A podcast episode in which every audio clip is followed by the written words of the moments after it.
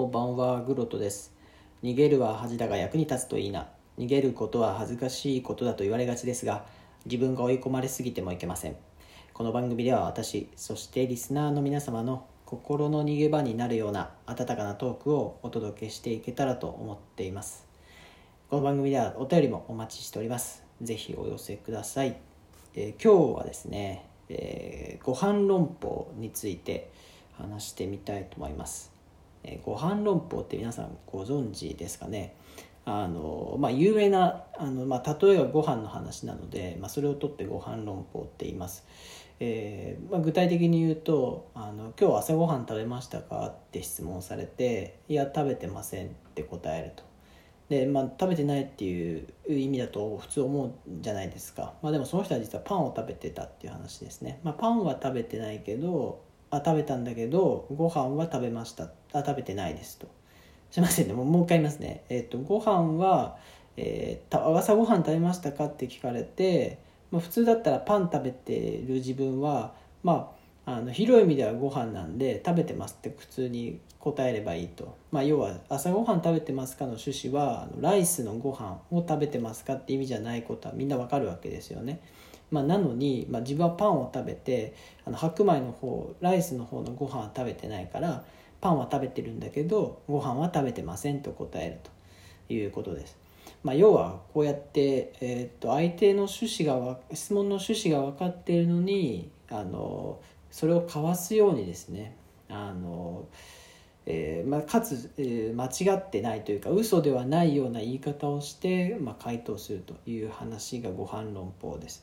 でこれがですね結構あの、まあ、政治家とかのがよく国会の答弁とかで使うっているのであの非常にまあ良くないとか叩かれるようなあ言い方ですねライスなんとかっていう言われちゃうような政治家もまあいたりしますね、まあ、要はこういう論法が多い人多い政治家のことを指してライスなんとかって、まあ、その人の名前つけて言ったりすると。いうことですでこれねあの僕すごい、まあ、この批判されてるんですけど僕結構あんまり否定的ではなくてあのまあ受け取った側は気分悪いのかもしれないですけども大事な能力なんじゃないかなと思ってます。まあ、嘘じゃない範囲でその自分がこう責められているとか、えーまあ、必ずしも馬鹿正直に言えないようなことをですねうまくこうかわしていくっていうのも大事な能力だと思っているので、まあ、それが誠実かと言われると、まあ、そうじゃないっていうのは、まあ、批判としてもちろんあるかなと思ってるんですけどかといって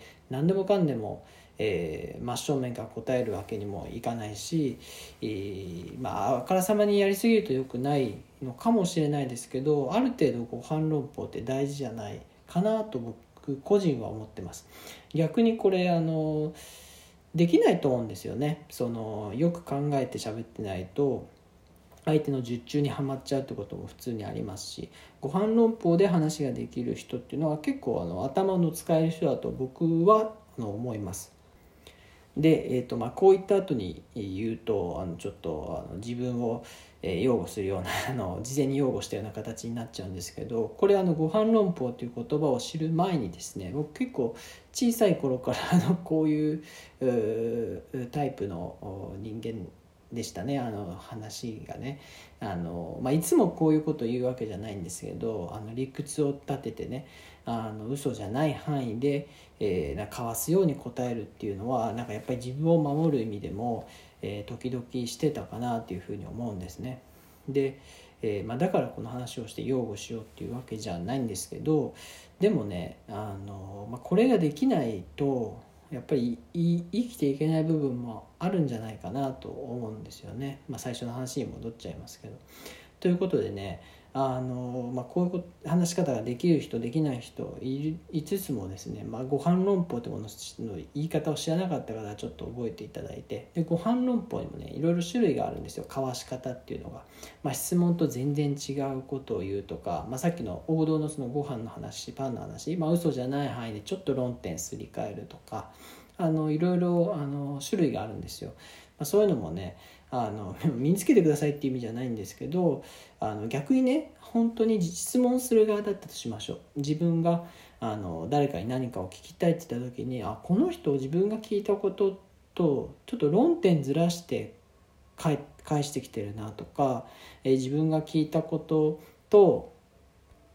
全く違う答えをしてきてるんだけど自分がその気づかないパターンってのもありますよね。なんか質問と違うこと言われてんだけど全く違うことを言ってるんだけどなんとなくそれっぽいっていうのはこのご飯論法の特徴なのであの確信についてこう自分が聞いていきたいっていう時にうまくね無意識的に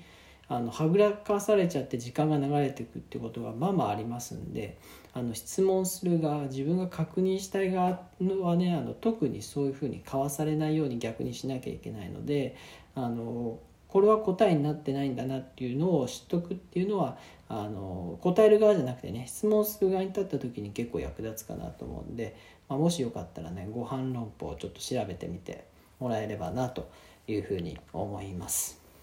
さてエンディングのお時間です、えーこの番組気に入っていただけた方は画面下のハートニコニコネギタップの上フォローいただけると私の配信の励みになります。よろしくお願いいたします、えー逃げるは恥だが役に立つといいな。お相手はグロトでした。それではまた。